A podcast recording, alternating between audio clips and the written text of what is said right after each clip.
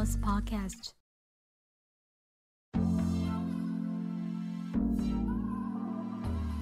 嘿，大家好，我是小本。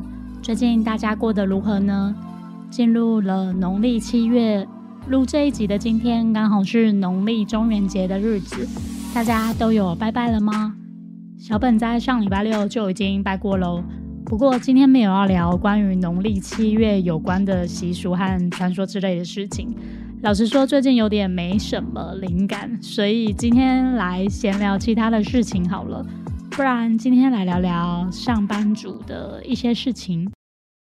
算一算，小本当上班族也有十多年的时间了，并不是说非常的资深。但是或多或少有一些工作上的经验和故事可以和大家做分享，像是面试的经验啦，或者是工作上遇到的一些鸟事，以及人际关系等等的大小事情都可以聊聊。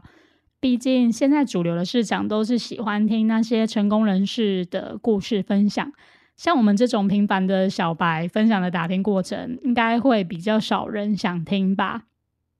但我还是想要聊聊自己对于工作上的一些想法。也许现在在听这一集的你，也会得到一些意想不到的收获。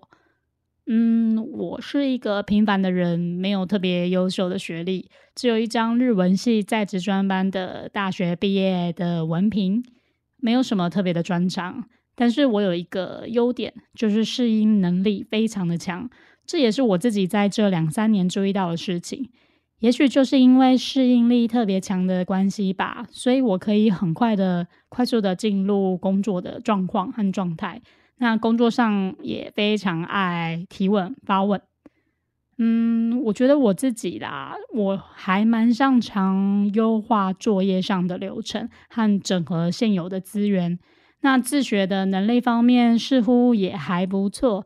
至少我的嗯，Excel 能力在没有上过课的情况下，我能够灵活的应用它，不太会就是嗯，不知道该如何使用它的情况，很少会发生啦。那适应力还有自学的能力这两点，我想就是我最大的优点吧。嗯，就这样吧，仅止如此而已。很多时候大家都会说，想要提升自己的竞争力，就要活用下班后的黄金时段。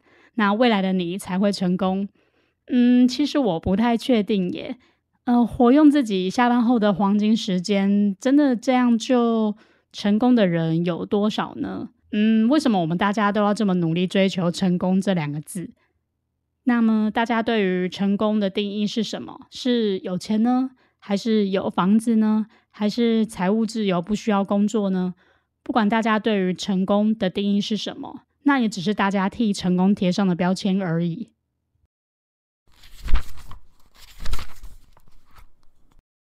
这一段我们来聊聊关于面试好了。那面试其实对很多人来说都是一个罩门，连我自己也是。不过，当你面试超过个五次、十次、二十次，或者三十次以上，或是更多，你就会发现，其实面试都有一个嗯主要的公式，都有一个主轴，八九不离十啦，都是按照这个公式在走。那么你面试久了，自然也就不害怕面试的这件事情。那像我自己现在也是完全不害怕面试了。刚刚说面试的主要公式就是，嗯，其实就是一个流程啦。第一阶段，首先就是你刚报到到现场的时候，人事会请你写一些个人的资料。虽然你边写会在心里边默默的说，这些不是在呃一零四的履历上都有的资讯吗？但是你还是会默默的把个人的资料写完。那再来就是写一些嗯人格测验或是逻辑测验之类的问卷，请你来填。那这里我要特别提到逻辑测验的这一点。特别像是那种数学的逻辑测验，我每次测验出来的成绩好像都不是很好，人事也不会告诉我你考几分，就只是会说很遗憾的告诉我我的分数不及格这样。那到底是几分不及格，你也不晓得。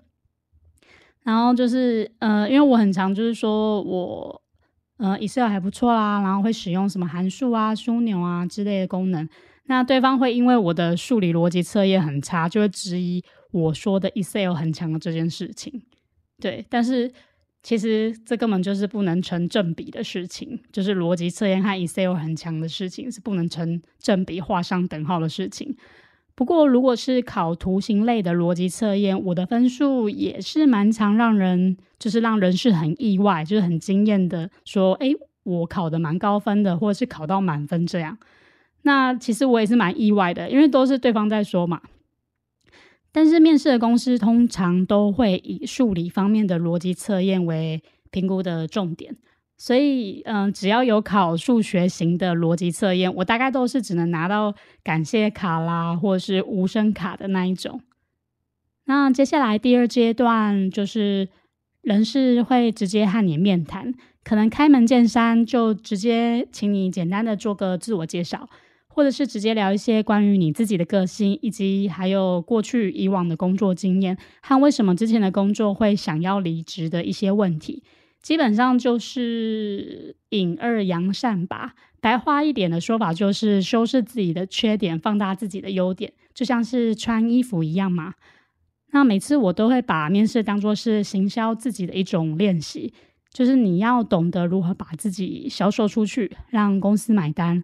这就是每次面试，其实我都在练习行销自己一样。我把自己当做是一个商品。那我喜欢那种人事一开门见山就会跟我说：“诶，那先请你简单的做个自我介绍吧。”就是这一种，因为第一时间你就可以替自己建立形象，所以自我介绍就非常的重要。嗯，那你自我介绍的准备尽量就是。简单扼要，时间控制要在三分钟之内就要讲完，也要具体一点的叙述自己先前在工作上的一些贡献什么的。那再来第二阶段和第三阶段可能是同时进行也说不定，就是人事和呃用人主管同时出现一起来当面试官也是有可能的。不过通常第三阶段就是人事觉得你 OK 的话，才会请主管来跟你面谈。但其实每家公司的流程都不太一样，可能用人主管会在下次面试时才会出现，就是呃，面试公司会安排那种两次面试的那一种呃过程。那用人主管出现的时候，大多都是重点式的问你一些工作上具体的问题，像是你的某某某能力到哪到哪种程度啊，或者是先前公司做出的贡献，请你具体的举出几个例子出来。那有些主管会特别集中问某一类的问题，可能像是先前几间公司离职的原因，或者是你工作上碰到的困难会如何解决。那主管会根据你的答案，就是不断的钻牛角尖，一直去问，一直细问，可能还会问到一些很敏感的问题。其实你其实可以大方的、诚实的说出来，但不要诚实到什么都讲出来，那就有点太诚实了，太过诚实了。有的时候对方其实也是在测试你，故意问一些很敏感的问题，测试你的随机应变的能力，还有抗压的程度。如果当下真的想不出来答案，其实你可以说。嗯，请给我两分钟的时间让我思考一下。其实也没有关系，周美大家都在那边干等你的答案来得好，就是尴尬的氛围之下。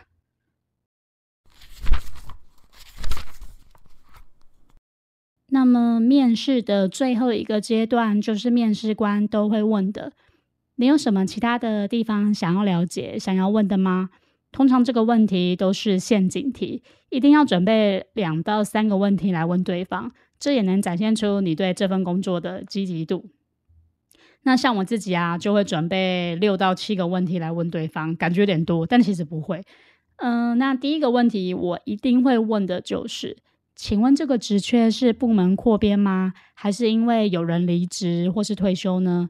可以问一下对方离开的原因吗？嗯，面试公司通常一定会问求职者离职的原因。那我们求职者当然也可以了解这个职缺开出来的原因喽。你可以观察人事或者是用人单位的主管回答这个答案时的反应，观察这个职缺是不是死缺之类的。毕竟都要换工作了，总不能又换到另一个流动率更高、更赛的职缺吧？那第二个问题我会问：这个职缺需要的人格特质是什么呢？或者，嗯，也可以问说。这个职缺最需要的能力是什么？那在未来会期望就是坐在这个位置的人，嗯，要往哪方面的业务发展呢？就是可以让呃我们了解说这个职缺所需要的特质是什么，还有未来的发展性。那再来第三个问题，其实也是最关键的问题。不管如何，记得一定要把这一题放在最后一题来问，那就是，请问你们多久会通知面试的结果呢？这一题记得一定要问，一定要问，一定要问，因为很重要，所以说三遍。嗯。那我们可以从面试官的答案知道，就是得到这份职缺的录取机会。如果他们的回答是要等两周以上，或者是更久，那他们可能就是想还想要多看看。那录取的机会大概就是二十趴以下吧，不太高。但是如果他们的回答是一周左右，或者是更短，代表机会就很大。我自己的经验啦，大约就是可以八成以上。就是八成以上有机会能够录取，毕竟面试官也不可能立刻当下答应你。那对方能给你的答案就是暗示，那我们面试的人就只能从这一题来引导面试官或者是用人单位的主管来给我们就是他的意思这样。那其实从他们回答这题的表情和口气，大概就能知道一些端倪的。这个大概就是日文所说的 “cookie o yomu”，就是。读当下空气的气氛的感觉吧。那这里我会放在方格子上一篇文章，就是我在去年写的一篇文章连接。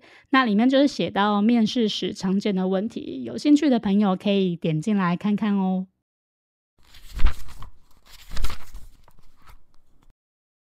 前一段讲到面试，这一段就要来聊聊报道的第一天我会带的东西。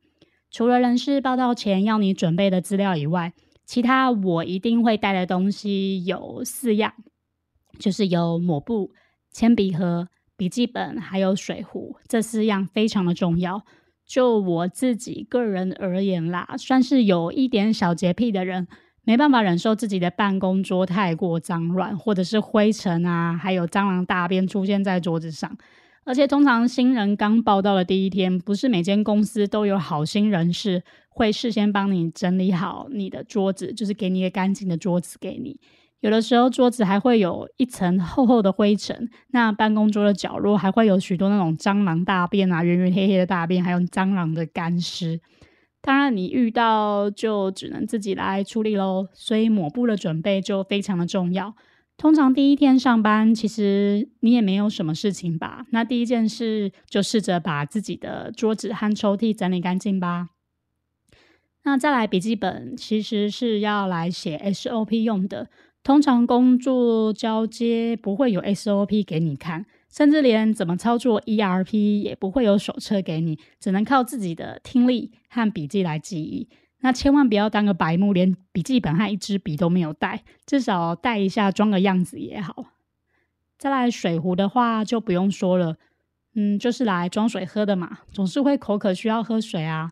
虽然公司都有纸杯给你装，但是纸杯的容量很小，喝个两三口就没了，总不可能一直跑茶水间去装水，这样子其实蛮怪的。然后。擦桌子的习惯，其实是我从二十二岁开始上班之后，一直维持到现在的习惯。基本上，只要是我手碰得到的地方，像是桌上的电话，或者是桌子、抽屉、电脑、电源线，还有放资料夹的杂志箱等等的地方，我都会擦过一遍。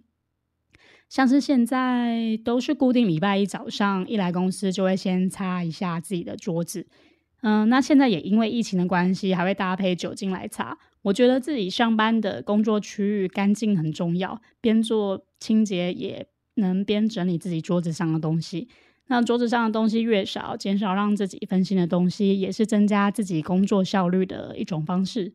那整理好自己的桌子，也算是每周上班前的一种仪式感吧。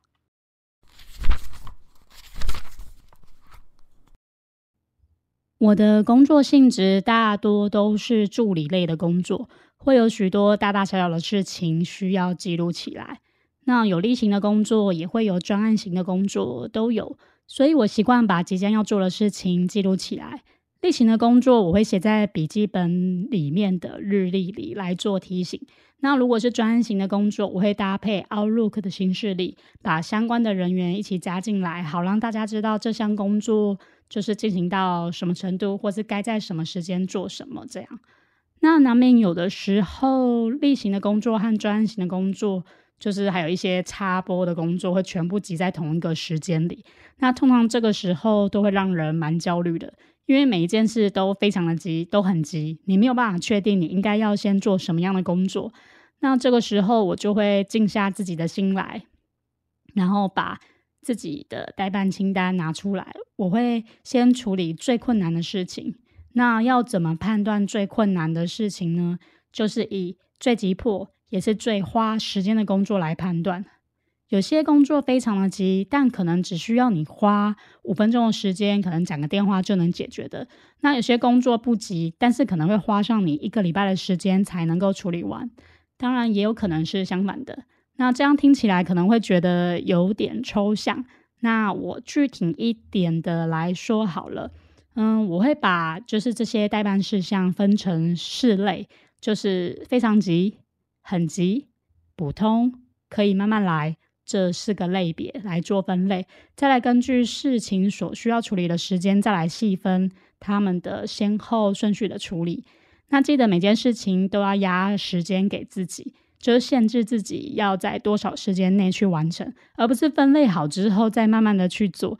基本上工作上我都会先处理最困难的事情，毕竟你当天把最困难的事情先解决了，接下来后面的时间你也可以比较惬意的去。处理其他的事情，那接着还有打电话。很多人对于讲电话的这件事情是，嗯，很多人的罩门。那我自己曾经也是，毕竟我不是一个能言善道的人，所以也是尝试了很多方式让自己学会讲电话。如果说我现在要打一通非常非常重要的电话过去，那我会把我要说的话的重点写下来，并且按照顺序的写。写完之后，就试着在自己的内心演一场，就演一场内心戏，假装自己真的在讲电话。那这样是为了避免让自己有怯场的情况，就是先演练一遍。那其实，在电话里，嗯，的声音是骗不了人的。如果你怯场什么的，对方一定都听得出来。那到现在，其实我如果要讲一些很重要的电话，或者是当下很多事情要处理。那我必须要马上立刻打一通重要的电话，我就会把自己要说的话的重点写下来，然后用来提示自己接下来要说什么。因为当你很忙的时候，你的脑袋啊会高速运转，有的时候会不小心把其他事情混在一起，所以讲电话就是把要说的重点写下来，其实算是一种不错的方式，就像是大字报题字一样。那说到讲电话，还有接电话的应对进退，像前面提到的，我大多都是做助理性质的工作，所以帮忙接听电话的机会其实是蛮多的。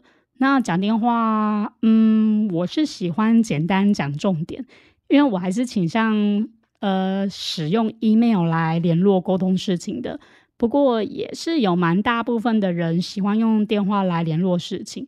基本上帮忙接电话就是几个重要，嗯，几个重点要记录啦，就记得要问对方的公司名称啦，还有他贵姓呢，然后还有电话分机，然后大概就是想要转达什么样的事情等等的。如果对方是在一个蛮尴尬的时间打电话来，例如像是嗯早上十一点五十五，再过五分钟就要。午休时间了，或者是下午五点二十九这种即将要休息和下班的时间的前一刻打来，那这时候记得要请教对方的休息时间是到什么时候，还有上下班的时间，主要就是怕回电时打扰到对方，除非对方说没有关系，随时都可以打，那就可以不用问这么多了。那通常这些重点记录好了之后，我还会写上对方来电的日期和时间点。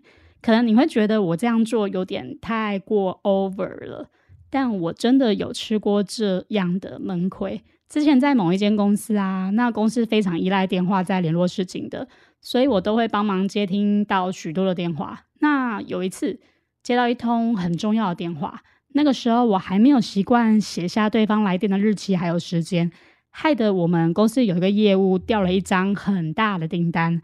虽然不完全是我的问题，但最后我被怪罪说，谁叫我的字条上不写对方来电的日期还有时间，害得业务没有回答这通电话。然后从此之后，我就发誓，我以后帮忙接到电话，我第一个要写的就是日期和时间点，就是对方来电的日期和时间点。至少你的事情做好做满了，人家不会怪你。但你只要漏掉一个小环节，反而就变成是你的问题，都是你的问题。那如果你也是身为小助理的一员，应该非常能体会到我当时被冤枉的心情。算了，这件事情过了就算了。那工作上或多或少会有一些小地方要注意。那有些事情就是，嗯，你没碰到，你就不会知道这个小细节的重要性。那如果你遇到了，就当做佛祖有保佑你，至少你以后都知道这个小地方要多加留意。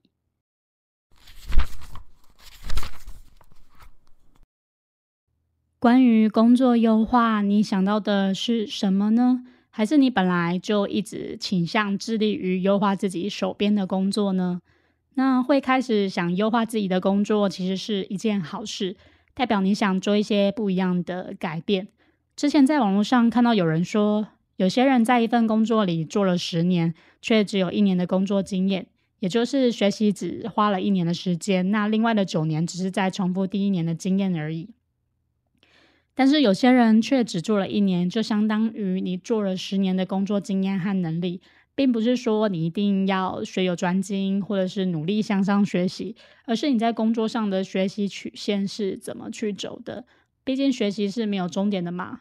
那像我自己会设立一些呃小目标，但是我不会设立一些呃很伟大、非常宏远宏大的目标，通常只是短程的小目标而已。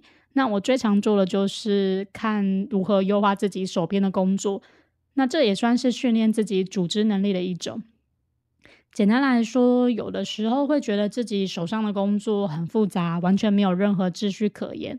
那工作来了就处理嘛，结束之后就结案归档嘛。但是这个处理的过程，有的时候其实真的蛮困难，去建立一个量化的标准来去看。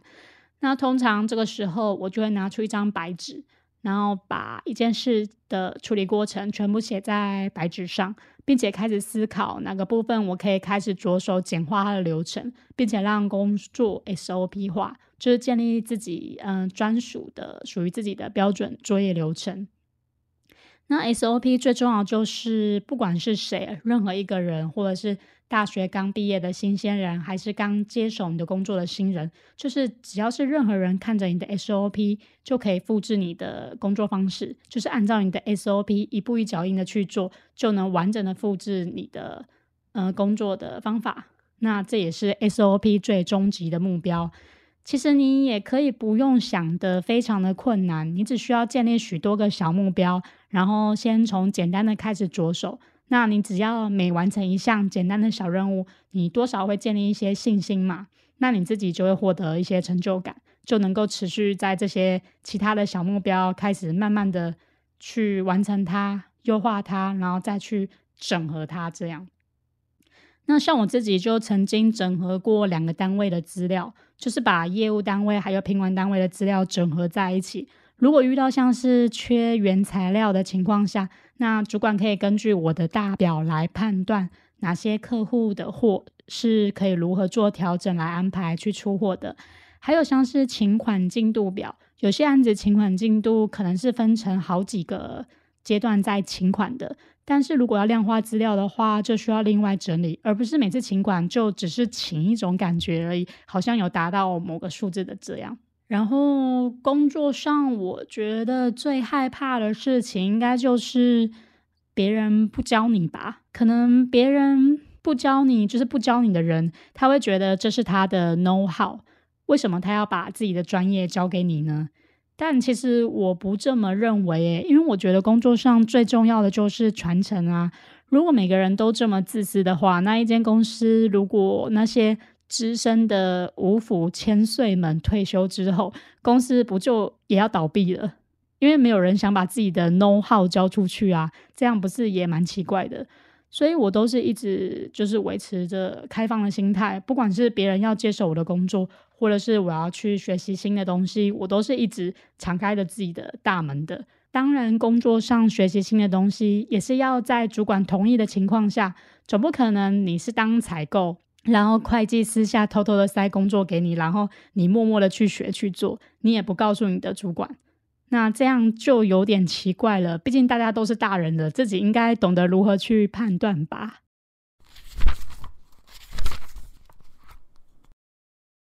虽然说现在很多公司的职缺开出来的条件都非常的严苛，像是语言，希望你会英文，然后最好还要有日文中等的程度，或者是要你会 Excel 的枢纽、图表和函数。还要你会 Photoshop 来修图，最好还要有三年以上至五年不等的工作经验，巴拉巴拉的一堆条件。然后你再看公司开出来的薪水，却嗯惨不忍睹，不知道要说什么。是现在的公司太过贪心，想要一人多功能使用，是这样吗？还是只是纯粹想要节省人力成本而已？嗯，不然就是，嗯，还是现在大家说的，现在的人都不争气，也不愿意学习新的东西。我想可能或多或少都有吧。但是说真的，又有多少人真的是下班后都会去进修？这些进修的人又有几个呢？那又有几间公司会跟着时代一起进步呢？应该也是只有少数几间吧。那总之，我自己工作下来的这几年，有看过下班后很认真的在进修提升自己的同事，这样当然很好，有一个目标，认真的在过日子也是不错的。但也有看过，就是整天下班就是追剧在打电动的人，我认为也没有什么不好啊，不努力也没有爱到谁啊。上了一整天的班，下班想看个剧或是打电动到半夜，也是一种舒压的方式啊。想要让自己过得舒服，并没有不对啊，只是每个人对于舒服的定义不太一样。想要平凡的过一生，也是完全没有问题的。那现在的我比较想追求人生是过得舒服比较重要。那工作上，其实你只要专注于当下，不一定要全力以赴才能够完成事情啊。那你觉得呢？